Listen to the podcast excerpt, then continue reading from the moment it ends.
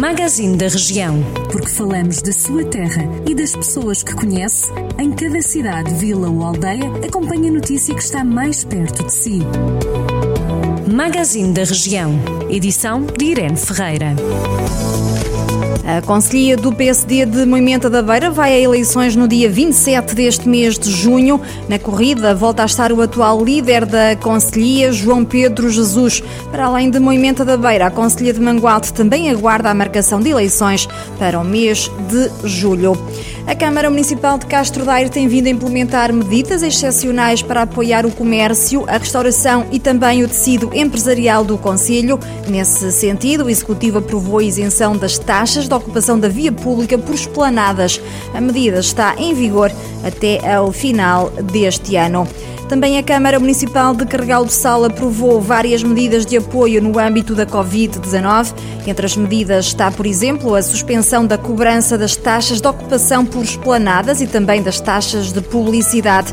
Os feirantes também não pagam as taxas do respectivo terrado, pelo menos até à implementação plena das feiras semanais, altura em que a medida será reavaliada. No apoio aos empresários e comerciantes do Conselho, a Câmara Municipal de Carregal do Sal aprovou ainda a ação promocional Comprar no Comércio Tradicional para ajudar, entre outras medidas.